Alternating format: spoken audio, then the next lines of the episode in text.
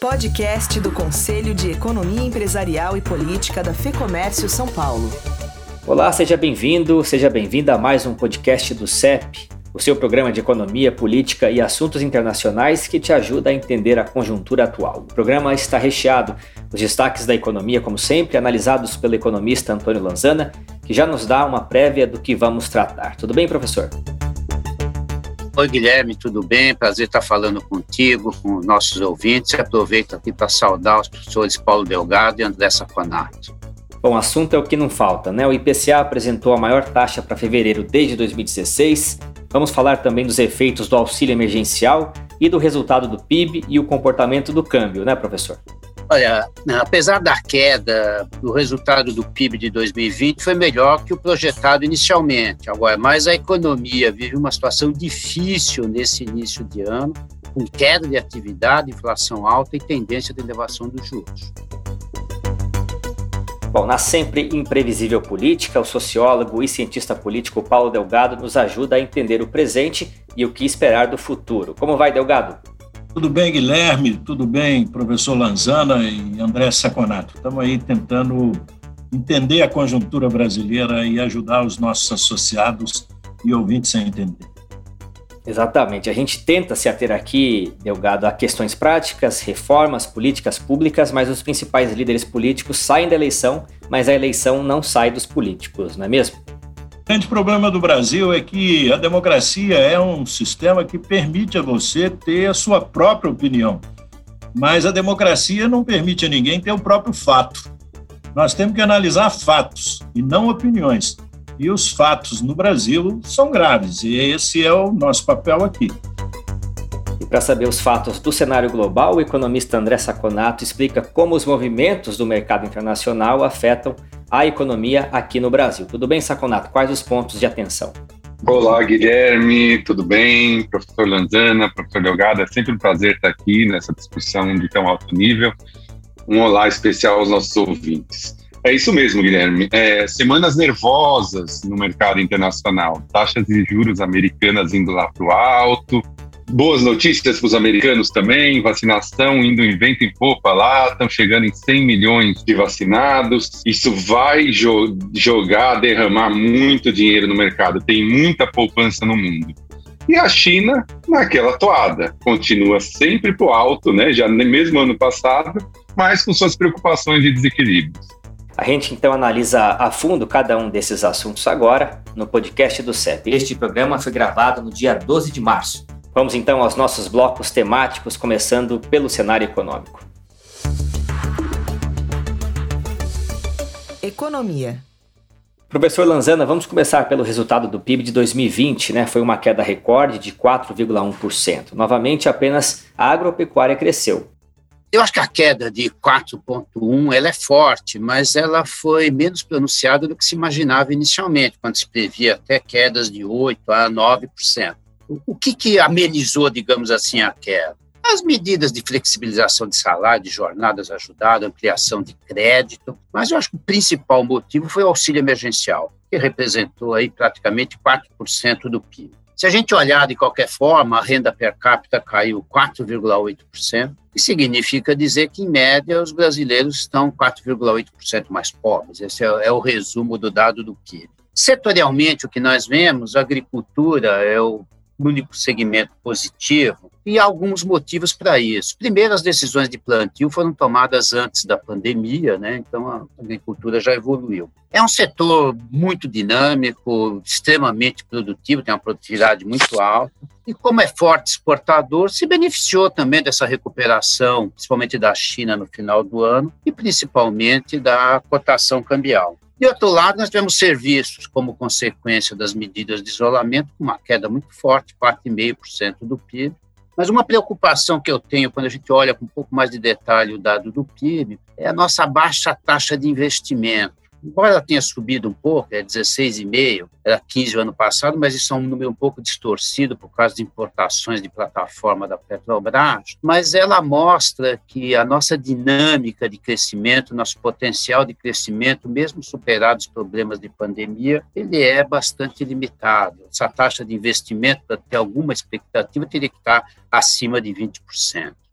É, e a gente vive o pior momento da pandemia, com o número de mortes crescendo de forma assustadora todos os dias. Né? Quais as perspectivas para os próximos trimestres, dado que a gente pode enfrentar aí mais restrições e com chances até de um lockdown?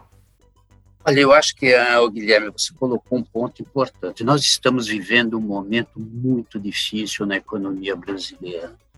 Nós temos uma conjugação de queda de atividade, essas medidas de isolamento vão levar a uma queda de atividade no primeiro, talvez até no segundo trimestre, e simultaneamente enfrentando uma aceleração de inflação, cuja consequência deve ser uma elevação de juros a curto prazo. Vai ser uma elevação, uma tendência de elevação de juros.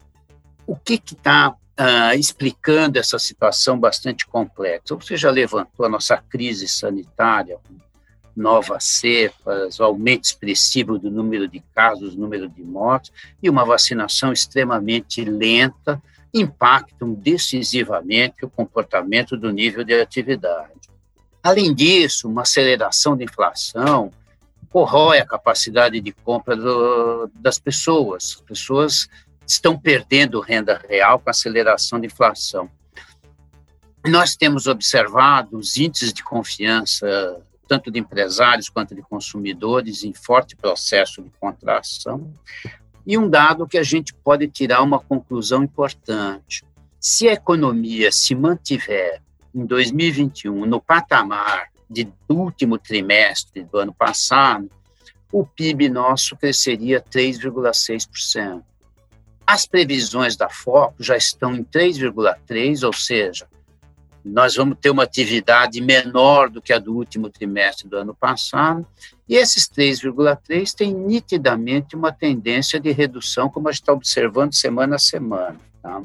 Ah, o que eu acho que é um dado importante para a gente orientar até a, a classe empresarial, esse novo cenário, nós vamos ter com certeza uma queda de atividade no primeiro trimestre, talvez se mantendo no segundo semestre em função da lentidão do processo de, de isolamento, mas nós vamos ter mudanças importantes em termos de composição de demanda na economia.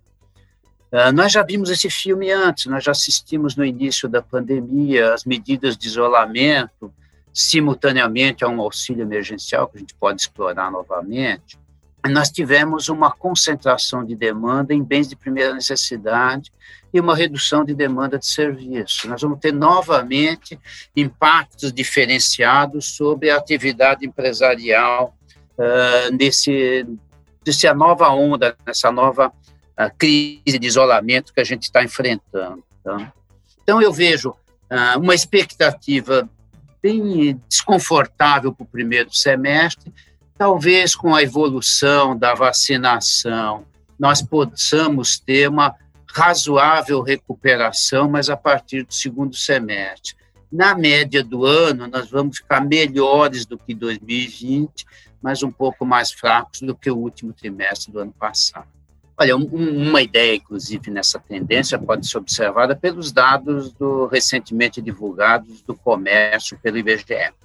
Só gostaria de chamar a atenção de três pontos nessa, nessa questão. Primeiro, se comenta muito em dados desazonalizados, eu acho que isso tem uma, provavelmente o auxílio emergencial deve ter mudado um pouco o padrão de sazonalidade. Então, eu gostaria de ter uma clara ideia do comércio, comparando o comércio ampliado, que inclui materiais de construção, automóveis, peças, janeiro desse ano com janeiro do ano passado. Nós temos uma queda de 2,9%, lembrando que, primeiro, ainda em janeiro deve ter tido impacto do auxílio emergencial, porque alguns receberam no final de dezembro e gastaram em janeiro.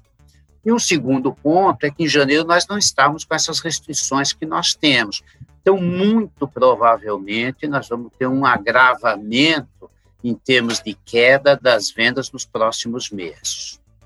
Qual deve ser o efeito específico do novo auxílio emergencial aprovado, né, o efeito na economia, porque ela é, é um auxílio de menor magnitude e também de menor alcance, né? É, eu acho que esse é um ponto importante. Às vezes as pessoas raciocinam, ah, a volta do auxílio emergencial vai ser um reflexo semelhante ao do ano passado. Não é nada disso. Basta a gente observar a magnitude dos valores envolvidos. O ano passado foram disponibilizados 294 bilhões de reais, 4% do PIB, para cerca de 67 milhões de pessoas. O auxílio agora está limitado em 44 bilhões, o que representa um valor 85% menor. É um efeito positivo, há necessidade de, de novo auxílio emergencial, acho que ninguém duvida disso.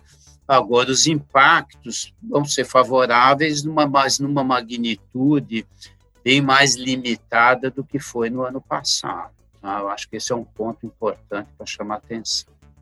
E para finalizar, câmbio e inflação. Aliás, a gente já está perto de uma nova estagflação, professor? Olha, a estagflação é um, não é uma, uma, um fenômeno muito comum, a gente ter uma conjugação simultânea de queda de atividade, inflação e aceleração. Se você analisar a possível tendência da economia do primeiro semestre, eu diria que sim, que nós vamos ter uma estagflação, mas eu acho que ela não se repete ao longo do segundo semestre, eu acho que ela é mais limitada ao primeiro semestre.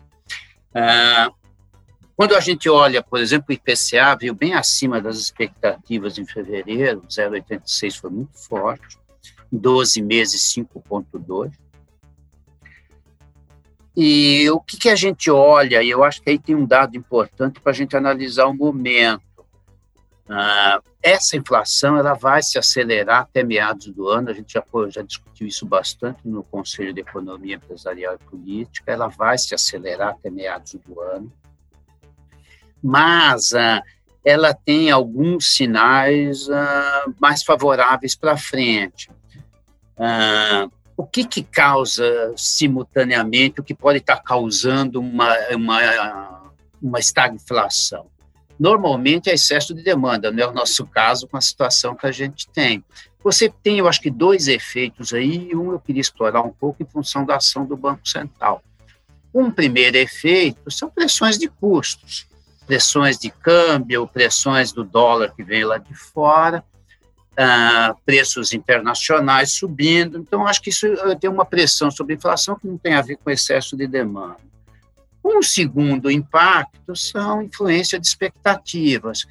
E eu acho que é aí onde o Banco Central tem uma ação importante de tentar atuar nas expectativas, porque essa inflação vai se reduzir no segundo semestre. Mas tem que atuar, nisso, porque se você incorpora as expectativas, eu acho que a inflação vai subir. Se os agentes econômicos acharem que a inflação subir, a inflação vai mesmo. E eu acho que aí o Banco Central tem duas alternativas de ação. Uma é subir taxa de juros, eu acho que essa é uma tendência que nós vamos ver ao longo de 2021. E o segundo, enquanto você não tem ainda efeitos de taxa de juros, você está fazendo uma ação mais forte no mercado de câmbio.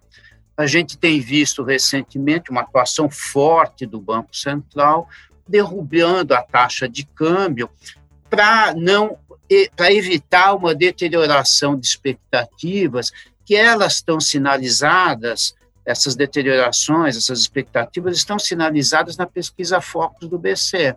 Então, acho que a ideia neste momento é controlar expectativas com ação de subida de juros e uma ação mais agressiva no mercado de câmbio.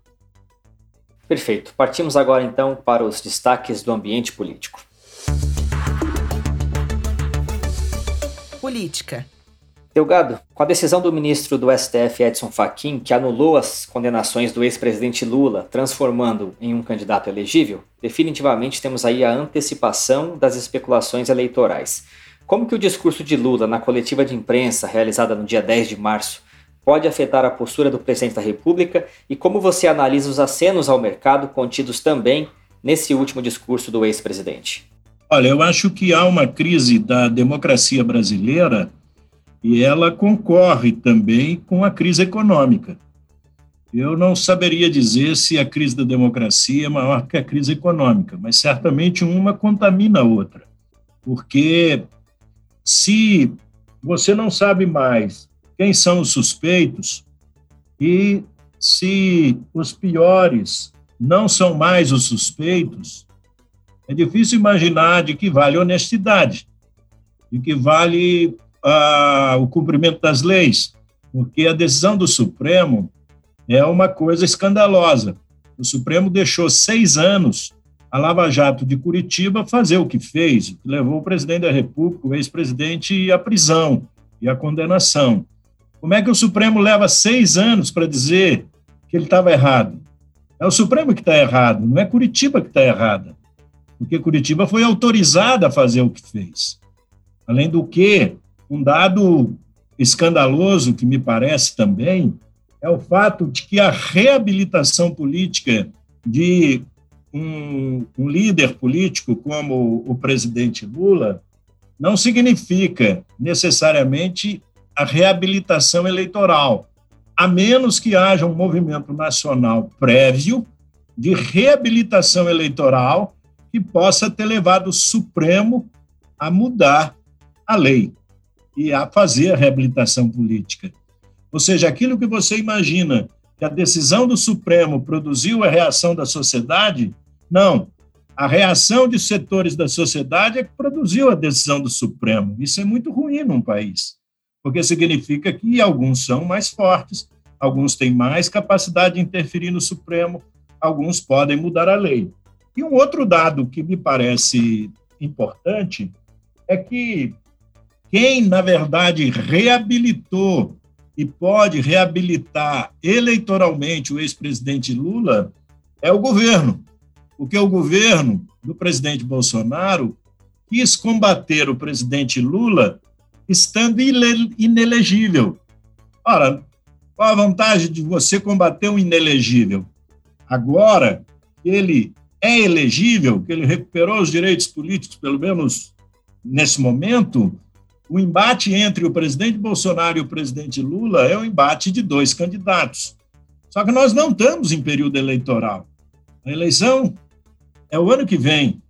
E isso vai antecipar o período eleitoral e começa a fazer o Brasil ter duas vozes: uma voz do governo, uma voz da oposição.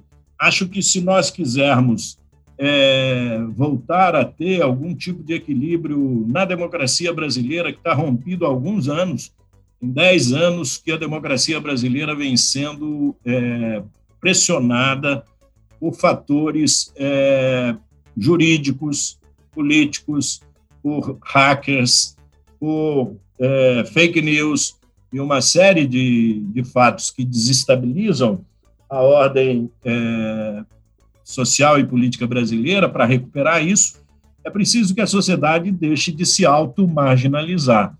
E aí eu estou imaginando a sociedade não partidarizada, a sociedade não sectarizada e a sociedade não polarizada entre os partidos políticos atuais. Há um caminho para novos atores, há um caminho para novos rostos no Brasil. E é essa, para mim, a expectativa da conjuntura.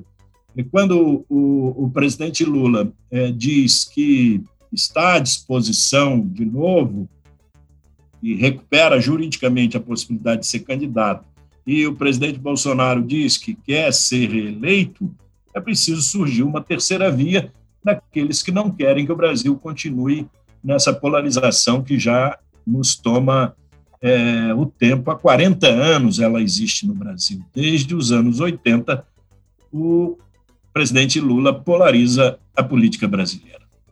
Bom, a Câmara e o Senado aprovaram mais uma etapa do auxílio emergencial, né? O governo teve que ceder, a PEC foi então desidratada e também foram criados gatilhos fiscais caso o teto de gastos seja ultrapassado. Qual que é a sua análise sobre essa negociação? Olha, quem nega o problema nega a solução, nega as providências para resolver o problema. O presidente Bolsonaro nega a gravidade da pandemia, manda um projeto para a Câmara e para o Congresso, e as duas casas reagem da maneira que entendem ser a compreensão deles. O que nós tivemos é uma PEC emergencial que envolvia aspectos da estabilidade fiscal brasileira, e os dados da, da crise fiscal estão aí, o professor Lanzana mostrando isso muito claro, e ao negar os problemas agravados pela pandemia, o Congresso simplesmente tirou da PEC emergencial os problemas econômicos de caráter mais geral e concentrou no problema da calamidade. Ela não é mais uma PEC emergencial, ela é uma PEC calamidade.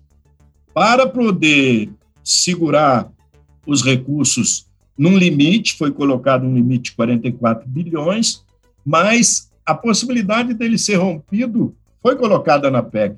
E a possibilidade de frear o gasto, além da capacidade de arrecadação e maior do que a inflação, foi colocado só no próximo governo a partir de 2024.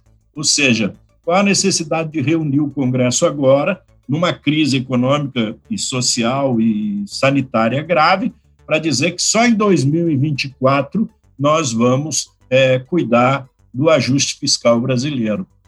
Evidente que o Brasil está com um problema fiscal, está com um problema administrativo, o Brasil está com um problema de gestão. Por quê? Porque no, no Brasil se gasta mais do que se arrecada. E a, ao se gastar mais do que arrecada, o déficit das contas públicas é, não, para de, não para de aumentar. E esse é o problema que a PEC não cuidou. Ela cuidou de um auxílio calamidade, porque nem emergencial ele vai ter o papel que teve o primeiro, porque ele não tem a grandeza do primeiro, como o professor Lanzana mostrou muito bem. É isso exatamente a próxima pergunta, né? A gente está falando aí do agravamento das contas públicas, o tempo vai passando e mais urgente fica a necessidade de reformas estruturantes. Na sua opinião, qual é a viabilidade de passarmos reformas importantes, analisando aí a postura neste quase um mês e meio de gestão dos novos presidentes da Câmara e do Senado? Olha, todos os períodos é, de melhora que nós tivemos na, na, economia brasileira nos últimos 20 anos, todos é, foram baseados numa expansão é, centrada em transferência de renda sem contrapartida. Ou seja, isso não se sustenta do ponto de vista do crescimento, isso não se sustenta do ponto de vista fiscal. Você não pode é, ser só distributivista, distribuir benefícios sociais, se você não dá condições da economia ser produtiva, dela ter é, capacidade de gerar riqueza e levar o país ao pleno é, emprego. Ou seja, as políticas compensatórias no Brasil na verdade, elas são compensatórias mais para os políticos que as criam do que para a sociedade que é beneficiária dela. Então, se não houver reformas estruturantes, estruturais, dificilmente nós vamos ter condições de ancorar o crescimento brasileiro no crescimento da produtividade e no crescimento é, do emprego. E isso, qual é o, o, grande problema disso? O André Saconato é o nosso especialista nessa questão e certamente vai falar dessa questão. É que o capital internacional não vem para um país inseguro. O capital internacional não vai investir num país onde esse país é um saco sem fundo.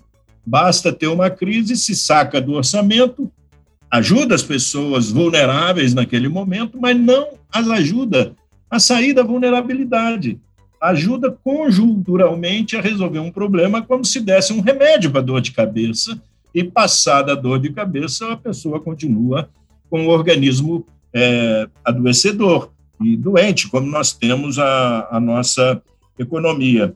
Ou seja, as despesas do governo são crescentes, as receitas são de, decrescentes, 95% dos gastos estão engessados, são mandatórios, ou seja, o governo não tem como mexer em 95% do orçamento, e esse engessamento é feito pelo sistema político.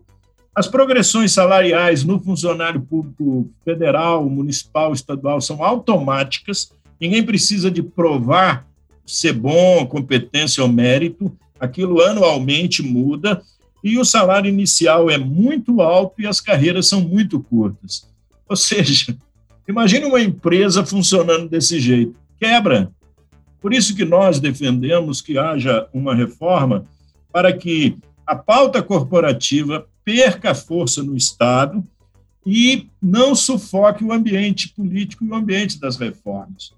Nós precisamos ter funcionários públicos bem remunerados, que trabalhem com é, prazer e capacidade máxima da sua criatividade. Mas nós não podemos ter um Estado que gaste mais do que aquilo que investe na sociedade. Esse é o grande problema que é, existe hoje e é para atacar esse problema que nós defendemos as reformas que reestruturem a maneira de funcionar o Brasil. Porque do jeito que o Brasil está funcionando, é um prego mal pregado na parede. É como se um, é um quadro que balança, se venta balança, é, você gripar a qualquer hora, você não pode abrir a janela de casa porque você gripa. Ora, isso não é economia que se sustenta. Nós precisamos ter estabilidade para criar uma geração e fazer o Brasil chegar no lugar que ele já esteve no mundo em melhor posição, voltar a posições anteriores e poder ultrapassar essa situação crônica de baixo crescimento, baixa renda e baixa esperança. Bom, para encerrar o bloco, todos sabemos que o episódio de interferência do presidente Jair Bolsonaro na direção da Petrobras incomodou o ministro Paulo Guedes, mas tem se falado nos bastidores de Brasília que ele aguarda tramitação no Congresso de medidas para controlar as contas públicas como algo decisivo para ficar ou sair do governo. Qual que é a real situação, Delgado? Olha, certamente o, a intervenção do presidente Bolsonaro ela provocou uma quebra de contrato e obrigou a, a Petrobras a informar na Bolsa de Valores, inclusive no exterior, de que é um fato relevante. O seu presidente não vai ser reconduzido. Isso levou à demissão de cinco diretores da Petrobras. Não é pouca coisa. Com isso, o ministro Guedes perde muito da sua sustentação, porque a estrutura liberal brasileira não é, foi revogada, mas ela foi ferida de morte. Nós trabalhamos com, com os princípios do liberalismo político, né, para liberdade de opinião, mas não liberdade para ter os próprios fatos, como nós falamos na abertura do programa, mas também o liberalismo econômico, ou seja, os acordos têm que ser respeitados. E a Petrobras é uma empresa de capital aberto e quem dá palpite na Petrobras, do ponto de vista econômico e do ponto de vista do seu desempenho, do ponto de vista de compliance, é a Comissão de Valores Imobiliários, e não o governo federal. E pior, nem é o Ministério da Economia do governo federal, é o Palácio do Presidente da República. Isso é monarquia, isso não é república. Então foi um erro, o presidente deve ter sido informado de que ele é, atravessou atravessou o, o, tom, o tom foi além da, do, do necessário e além do que é bom para a Petrobras, prejudica os acionistas e prejudica a imagem da economia liberal, que o presidente Bolsonaro com o ministro Guedes tentam mostrar que tem compromisso.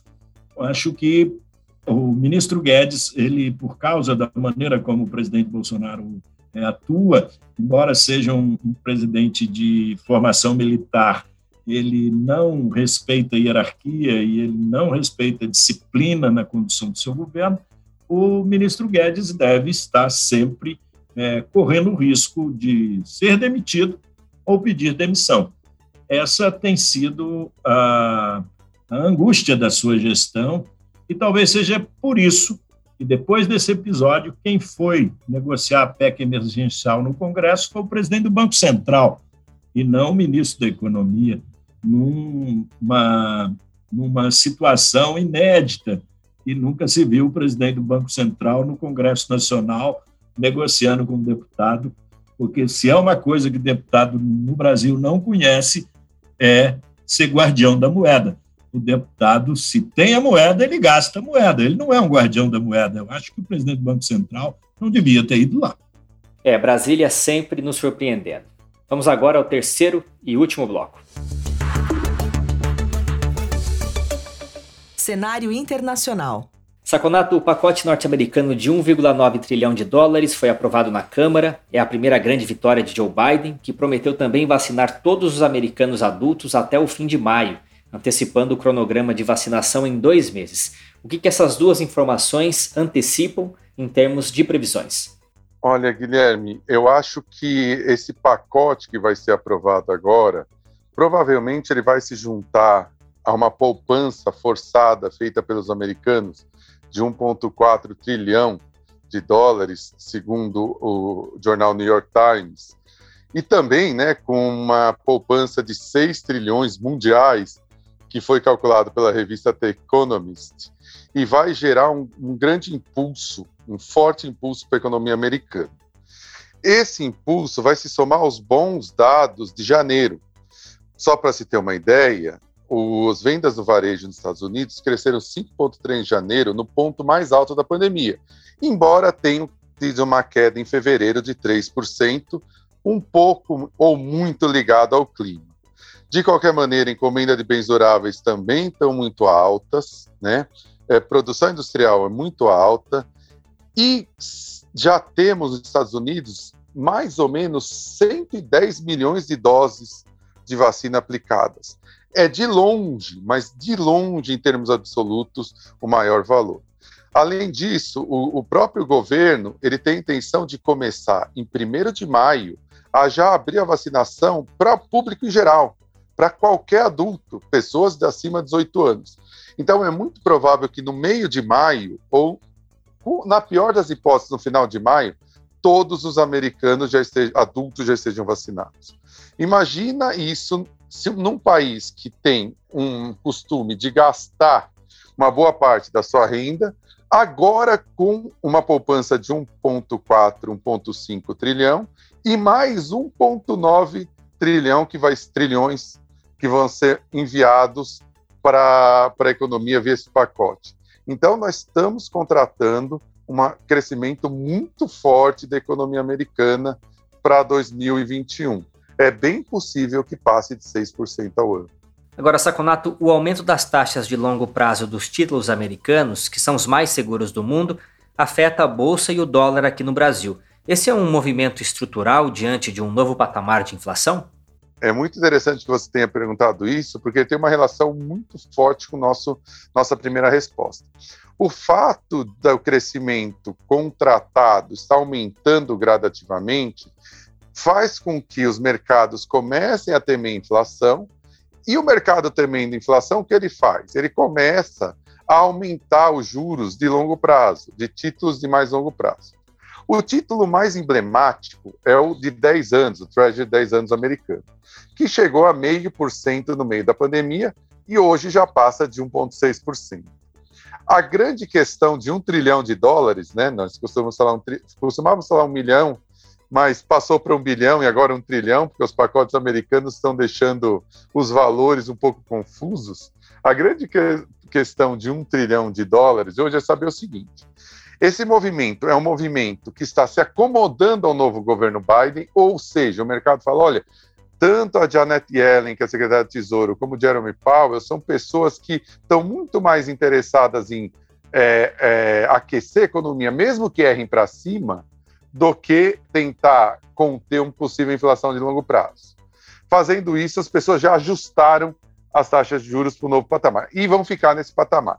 Se for isso, muito tranquilo, tanto para os Estados Unidos quanto para o Brasil, porque essas taxas não são taxas tão atrativas. E se o Banco Central deve aumentar né, a, a, a taxa de juros aqui, você acaba compensando. O problema é se houver uma escala de inflação e seja necessário, os juros de longo prazo comecem a subir, de tal maneira que seja necessário o Banco Central americano, no médio prazo, aumentar a taxa de juros básica dele. Aí nós podemos ter para o Brasil, por exemplo, mais desvalorização cambial, porque os dólares no Brasil vão começar a sair com mais velocidade, buscando essa taxa de juros americana maior, que nós chamamos, um fenômeno que nós chamamos de flight to quality, né? E também isso vai forçar o Banco Central a continuar o processo de aumento de juros num valor maior do que é, a gente esperava. Esses dois efeitos são muito ruins para produção e para a economia brasileira, principalmente o setor real. Bom, já na Europa, os movimentos vão para uma outra direção. Né? O Banco Central Europeu anunciou que deve acelerar o ritmo das compras de títulos de dívida da zona do euro, depois de um recente aumento nos rendimentos desses títulos e que vai manter as taxas referenciais de juros inalteradas. qual que é a situação do bloco que aprovou no mês passado, inclusive, um fundo de recuperação pós-Covid-19? Digamos que o bloco europeu é o lado ruim desse nosso, nesse nossa análise internacional. Falamos que tanto China como Estados Unidos vêm crescendo né, nos últimos programas, mas o bloco europeu não consegue efetivamente aquecer a economia. O que, que acontece efetivamente no bloco europeu? É, claramente, as taxas de juros no bloco já estão próximas de zero em termos nominais e muito negativas em termos reais.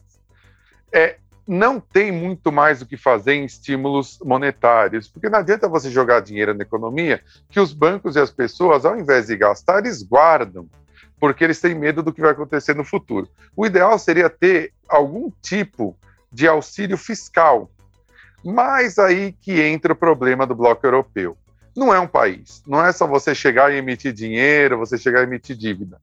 Por exemplo, a Grécia pode querer emitir, pode querer é, emitir dívida e, e, trazer mais dinheiro, a Alemanha pode não querer, a França fica no meio do caminho, e aí você fica no embrólio que você não consegue resolver. Com, sendo um bloco, esse foi a grande uh, crítica da Margaret Thatcher, quando ela não quis entrar né, na, parte, na, na parte monetária do euro lá atrás, a política monetária fica engessada, muito lenta. Então, agora que é necessário política é, fiscal, por exemplo, ela não consegue fazer por conta de todas as estruturas é, é, rígidas do bloco.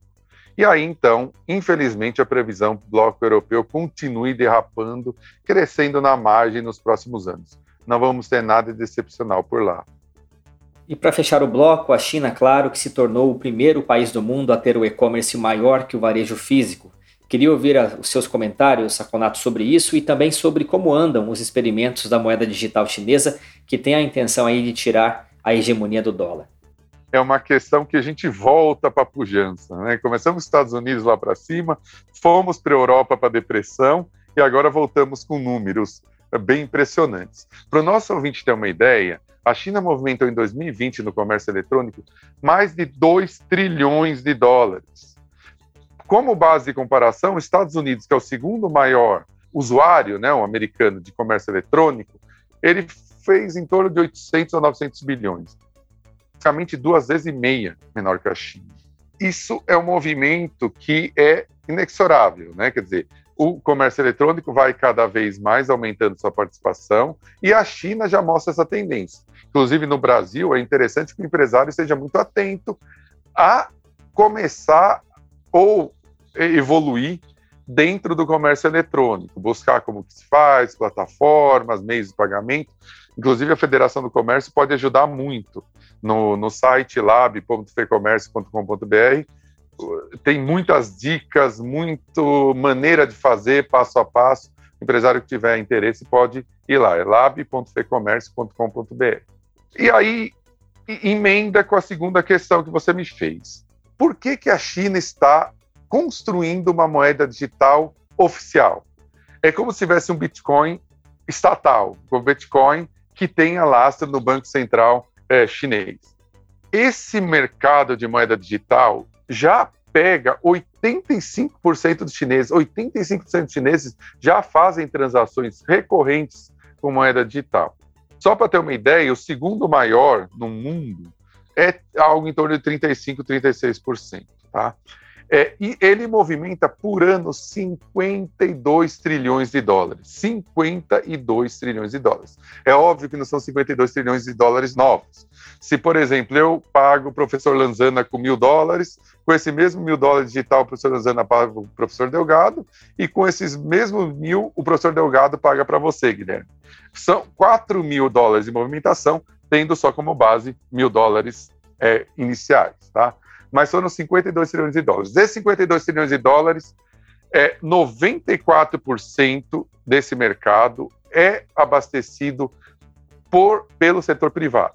55% pela Alipay, da Alibaba, e 39% pela WeChat Play, da Tencent o governo chinês vendo isso, ele percebeu que isso pode gerar várias fragilidades para a economia chinesa. Primeiro, imagina se uma, duas, uma dessas duas, por exemplo, quebra, né? Se a, a Alipay quebra, de uma hora para outra, some 55% né, do mercado de moeda digital. O segundo ponto é, com essa moeda digital, ela está drenando moeda real, física, dos bancos é, das províncias. Ou seja, o banco da província que geralmente guarda essas moedas e que dá base para os grandes planos quinquenais do governo chinês começam a ficar drenados, sem dinheiro. Isso eles reclamaram com o governo central e aí por isso o Banco Central Chinês está muito veloz em fazer a moeda é, estatal digital chinesa e vai ser curso forçado nessas transações digitais. É, eles já começaram isso em 2013 e estão muito avançados, devem lançar logo. E aí vai novamente uma nova dica para os empresários que estão nos ouvindo.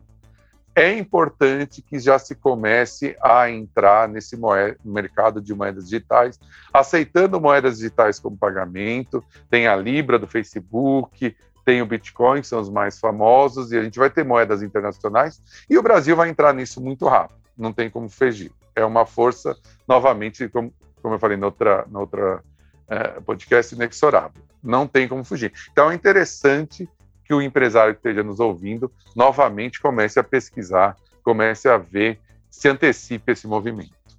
Antônio Lanzana, Paulo Delgado e André Luiz Saconato, muito obrigado pela participação de vocês em mais um podcast do CEP. Obrigado a você, Guilherme. Muito obrigado, Guilherme. Obrigado aos ouvintes. Até a próxima. Muito obrigado, Guilherme, pela nossa conversa. Obrigado aos professores Lanzani e Delgado e principalmente aos que estão nos ouvindo nesse podcast e até o próximo podcast. E a você que nos ouve, obrigado pela companhia e, como sempre, eu reforço o convite para que você conheça o FEComércio Lab, o espaço exclusivo da Federação para conversar com as empresas. Lá você encontra uma seleção de conteúdos, serviços e orientações. Cadastre-se de forma gratuita para ter acesso a todo o material no lab.fecomércio.com.br. Este endereço está aqui na descrição. Este podcast conta com gravação e edição do estúdio Johnny Days. Eu sou Guilherme Baroli e te espero no próximo programa. Até lá! Podcast do Conselho de Economia Empresarial e Política da FEComércio São Paulo.